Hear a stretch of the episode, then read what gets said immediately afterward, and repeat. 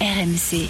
Nous sommes de modestes provinciaux qui euh, seraient très satisfaits d'être euh, champions d'automne. C'est dur à dire peut-être pour ma famille, mais c'est peut-être le plus beau jour de ma vie. On s'est tapé dans la main euh, en visio dans la nuit. After Lyon. Thibaut Giangrande. Salut tout le monde, comment ça va? Bienvenue dans l'After Lyon, le podcast qui débat de l'actu de l'OL toutes les semaines, dispo sur vos plateformes habituelles, sur les applis RMC, RMC Sport. N'hésitez pas à vous abonner pour ne rien rater. Vous pouvez aussi, vous le savez, commenter ou encore noter vos épisodes. Cette semaine, l'équipe type, la colonne vertébrale de l'After Lyon est là. Salut coach Courbis. Salut les amis. Et salut Edouard Jet en direct de Lyon. Salut Thibaut, salut coach. Bonjour à tous. L'OL est la meilleure équipe de France. Sur la phase retour, Jean-Michel Aulas n'a pas manqué de le souligner dans un tweet à l'issue du week-end en occultant évidemment la Coupe de France. Trois victoires de suite, aucune défaite en Ligue 1 depuis deux mois. Lyon est dans sa meilleure période cette saison. Une période qui coïncide avec euh, le retour au premier plan de Corentin Tolisso. Il a encore été l'un des meilleurs lyonnais ce week-end contre Toulouse. Alors avec un Tolisso à ce niveau, l'OL est-il armé pour viser plus haut? C'est notre débat de la semaine. Un point de vue factuel déjà, Edouard, euh, on est d'accord depuis son retour l'été dernier, c'est sa meilleure période et de loin, Tolisso. Ah oui, oui, de, loin et comme un symbole, son, son but face à, face à Rennes, alors déjà qui a déclenché le, la rébellion euh, lyonnaise. Hein, Souvenez-vous, ça a permis d'égaliser. Derrière, les Lyonnais ont, ont enchaîné pour gagner 3-1 la semaine dernière. Et on l'a vu hein, symboliquement se nettoyer comme s'il avait des toiles d'araignée. Il fallait enlever la poisse qu'il avait sur lui. Il a fixé son, euh, le, le, les tribunes là où il y avait tous ses, proches qui étaient là, sa maman, son papa, etc. Parce que c'est vraiment quelque chose qui, qui lui tenait à cœur d'enfin revenir à, à quelque part à 100%. Alors, il ne l'est pas encore, mais enfin marqué. Il marquait presque 6 euh, ans jour pour jour après son dernier but avec Lyon euh, face à Lorient et puis 18 euh, mois après son dernier match avec le Bayern. Donc, c'est une longue traversée du, du désert pour, pour lui, en sachant que il, enfin, il arrive à trouver du physique et de la, de la continuité. Il arrive sur ces derniers mois à faire en, gros, il est un match sur quatre à avoir fait, en étant titulaire, les 90 minutes sur l'ensemble hein, de ah la saison. Mais quand on regarde le début d'année, c'était un match sur sept. Et puis là, maintenant, c'est presque 70% des, des, matchs, 75% euh, en avril, par exemple, des matchs qu'il a fait à 100%. Et, et souvent, trois jours d'écart hein, entre chaque, donc ça veut dire qu'il commence à, revenir. Et je peux vous dire qu'il y a, et on pourra en parler aussi, il y a eu un énorme travail derrière pour arriver à tout ça. Je me rappelle plus bien, il a été beaucoup ennuyé euh, musculairement cette année? Oui, oui. Alors notamment par rapport au match aller face à Rennes, c'est là aussi le, symbole. Euh, il pensait, on était au mois d'octobre, euh, il pensait à ce moment-là revenir en forme. Il était titulaire à Rennes et il se blesse et il pleure à ce moment-là parce qu'il sait que bah, la Coupe du Monde, parce que peut-être qu'il avait des envies de Coupe de Monde, pourquoi pas à ce moment-là, hein, d'être dans la fameuse liste, lui qui a été euh, champion du monde en 2018, donc euh, Didier Deschamps le connaissait, le connaît, et donc bah voilà, tout s'écroule. Il est blessé, donc ça fait cinq matchs où il ne sera pas là, euh, fini euh, cette partie de, de, saison, pas de Coupe du Monde, donc au niveau mental, c'était, il était au fond, au fond du trou, et il a tout reconstruit petit à petit euh, en, faisant un travail mental et puis aussi en faisant un travail de retour. Il nous l'a souvent dit avec de la patience. Et puis on a eu aussi euh, d'autres infos sur le thème qu'il fallait retravailler un peu en équilibre les deux parce qu'avec ses blessures, rappelons euh, que le gars revient d'une rupture des ligaments et puis d'une rupture d'un tendon au, quadriceps en 2018. Donc là, il n'a pas forcément été patient pour revenir. Par contre, là, il, a, euh, bah, il s'est rééduqué en rééquilibrant un petit peu le corps, en travaillant la tête, et puis euh, au fil du temps, avec le tout avec de la patience, bah, vous arrivez à, ce qu'il est euh, actuellement. Alors, il n'est pas à 100% encore, mais il s'en approche. Hmm. Ça, lui fait quel âge maintenant? Il a 28. Il aura 29 cet été. Ben oui, disons que pour, le moment, on retient de sa carrière la carrière d'un bon joueur. Elle n'est pas terminée, mais bon, il y a quand même pas mal d'années qui ont été déjà utilisées. Et, maintenant, c'est avec beaucoup de, prudence et de, précaution qu'on essaie de ne pas le mettre dans la catégorie des, des, joueurs qui, malheureusement, ont toujours un petit quelque chose qui, qui, les perturbe et qui perturbe aussi son entraîneur et son, et, son staff. Donc ce, ce, joueur-là, en plus il y a beaucoup de monde à, à ce poste, c'est vrai que il doit être géré, ce qui est le cas, avec beaucoup de, prudence.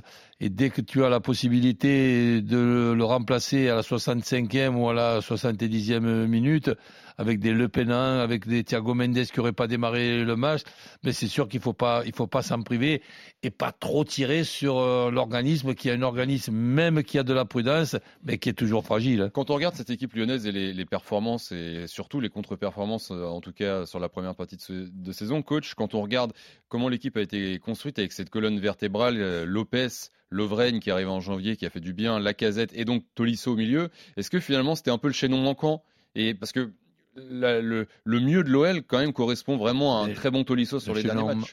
C'est-à-dire que le reste de la colonne vertébrale était là, présente au niveau. La casette a mis les buts, Lovren a été bon, Lopez en a stoppé, et puis Tolisso était un peu, un peu derrière. Eh oui, c'est sûr, je comprends ce que tu veux dire. S'il peut y avoir dans cette colonne vertébrale les quatre, eh ben c'est super. S'il peut y avoir quand même 3 sur 4. Il y a, il y a des, des joueurs dans ce secteur-là et dans cet effectif-là qui peuvent, disons, aller le, le, le, remplacer. C'est sûr que si euh, tu as ces quatre-là, ben, tu, es, quand même beaucoup mieux équilibré et tu es quand même beaucoup plus tranquille. Je voudrais qu'on écoute euh, Anthony Lopez, euh, après le, la, victoire à Toulouse euh, vendredi dernier en, zone euh, d'interview. justement, appelé à commenter les bons matchs de Tolisso et, de cette colonne vertébrale lyonnaise. Anthony Lopez. Après, voilà, il faut que, en tout cas, nous, les leaders, on ait notre part de responsabilité, que cette colonne vertébrale fonctionne, qu'on soit performant parce que c'est ce qu'on nous demande et qu'on apporte un plus à, l'effectif. On a un, groupe très jeune, on doit, on doit apporter beaucoup de calme, beaucoup de stabilité, beaucoup de, ah, beaucoup de paroles. Et je pense que voilà c'est mieux. Euh, l'arrivée de Dayan a fait pas mal, euh, pas mal de bien aussi. Et, euh, le fait que Coco, Coco arrive revienne en pleine bourse, ça fait énormément de bien pour tout le monde. Donc voilà, on essaie de garder cette ossature, cette colonne vertébrale qui, qui aujourd'hui fonctionne plutôt, plutôt bien. Il faut qu'on continue là-dessus et qu'on ne s'arrête pas. Quoi. Euh, Edouard. 28 euh, fois dans l'effectif, juste des chiffres. 28 hein. fois dans l'effectif depuis le début de la, la saison. Euh, 7 fois, il a fait des, la totalité des matchs, donc beaucoup hein, en 2023. Euh, et sur 7 fois, il y a eu 6 victoires et un nul mais qu'on peut considérer comme une victoire quand l'OL revient de 3-1 à 3-3 dans les arrêts de jeu du côté de, de, Lille. Donc ça, ça dessine quand même une bonne présence sur le terrain, mais aussi en tant que, en tant que cadre. Parce que là, on parle quand même de, de joueurs. Alors, euh, j'ai regardé, hein, euh, Anthony Lopez, c'est 446 matchs de, de Ligue 1. Euh, Lovren, c'est 162 matchs de Première Ligue, en plus de ses 85 avec l'OL en Ligue 1. Lacazette, c'est 231 matchs de Ligue 1, plus avec Arsenal, 158. J'épargne, je vous enlève en plus, je vous rajoute chacun des matchs de Ligue des Champions et d'Europa mmh. League. Et puis Corentin Tolisso, c'est quand même 140 matchs de Ligue 1 avec l'OL, même si avec le Bayern, ça a été quand même en 5 saisons que 72 matchs à cause de ses grosses blessures.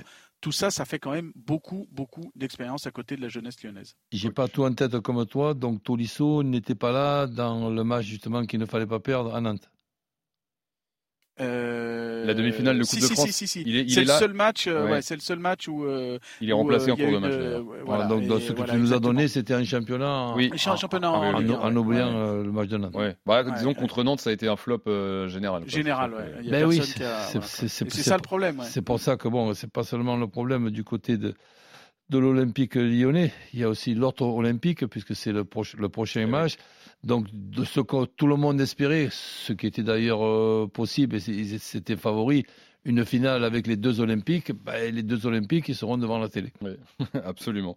Euh, enfin, pas vraiment, puisqu'il y aura un week-end de, de, Ligue 1, mais on va pas faire le débat sur la date de la finale. Non, non, mais ils seront devant la télé pour la, pour la finale. Oui, non, mais où seront. Euh, oui, oui, oui. oui.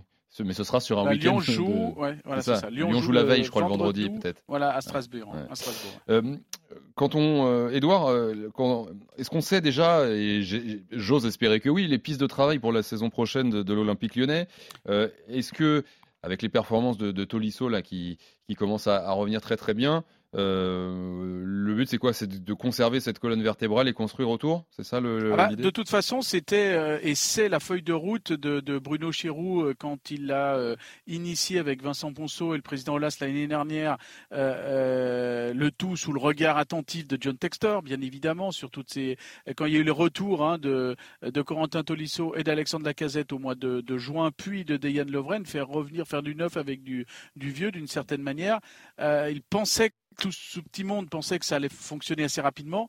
Bah, finalement, il a fallu un peu plus de patience pour Corentin Tolisso.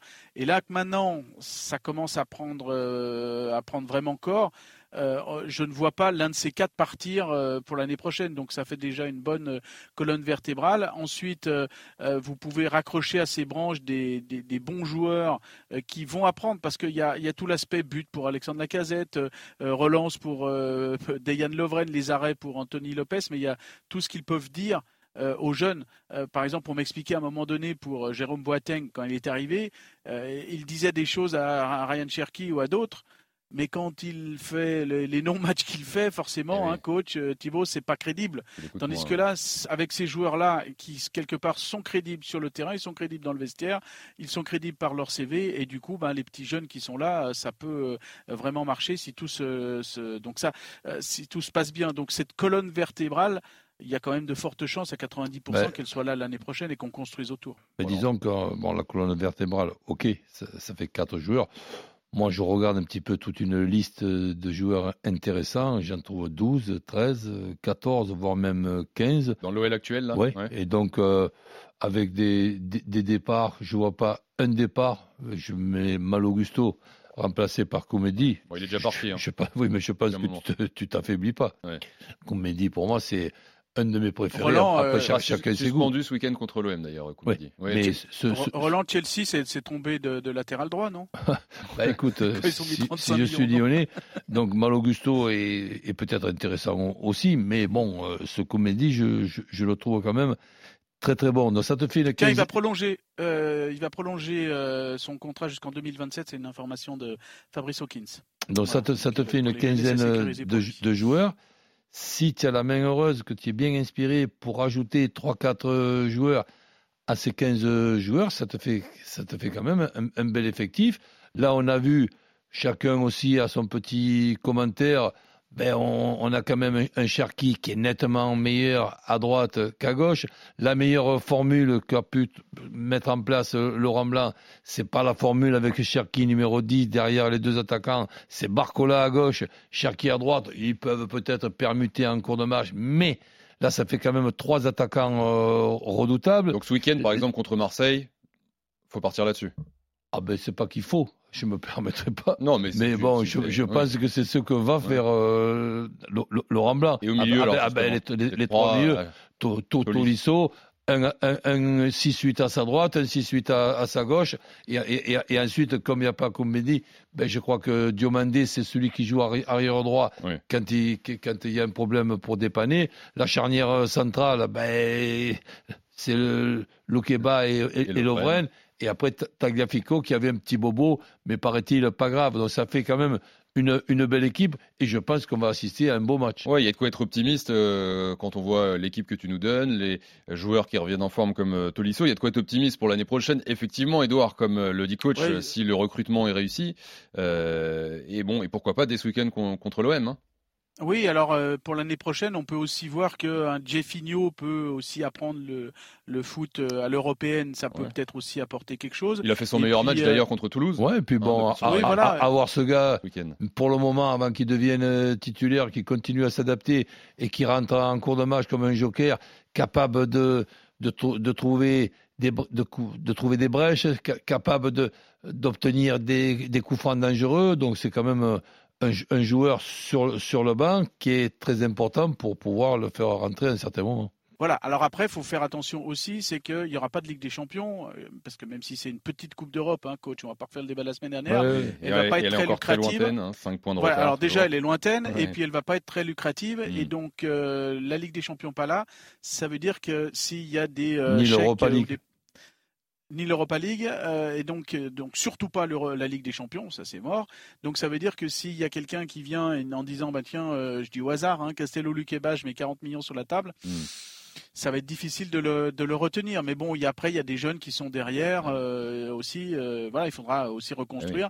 Mais reconstruire à partir de cette base qui existe déjà là maintenant, ça va déjà peut-être être entre guillemets un peu plus facile. Et pourquoi pas Chelsea sur Loukeba hein. Je crois qu'ils ont que 17 défenseurs centraux, donc euh, ils sont peut-être à la recherche d'un 18e. Tiens, pour conclure, Edouard, 20h45 dimanche, cette affiche bah, qui, qui, fait saliver, ce, ce Lyon-Marseille au Groupama Stadium, tu as, as des petites infos à nous donner? Oui, alors en fait, le stade va être plein. Hein. Euh, il reste encore à ce jour 2000 euh, places euh, disponibles. Donc ça veut dire qu'il va y avoir 55-56 000 personnes, dont 400 Marseillais pour le retour des supporters marseillais à Lyon. Il y en avait eu 200 au match aller lyonnais. Ben, les Lyonnais accueillent 400 Marseillais. Donc ça, ça peut promettre une, une belle fête. Et puis quand j'interroge comme ça un petit peu des supporters, je leur dis quelle place à ce, ce match? Parce que voilà, bah, ils me disent ben, finalement il y a de l'engouement. Pourquoi il y a de l'engouement? Parce que cette année il n'y a pas d'Europe. Euh, il n'y a pas Saint-Étienne et que quelque part, quand il n'y a pas d'Europe et pas Saint-Etienne, eh bien, le seul grand moment, c'est face à, face à Marseille, parce que le PSG étant euh, considéré par eux comme un peu hors catégorie. Donc, c'est The Match euh, face à d'autant plus qu'il y a cette belle série euh, actuelle. Et c'est pour ça, d'ailleurs, que les Bad et les Lions 1950 et tous les groupes de supporters ont décidé ben, de, de, faire un hommage à, Paul Bocuse sur ce match-là. Donc, vous verrez une belle scénographie pour reparler de, de Monsieur Paul, qui est mort il y a, il y a cinq ans maintenant.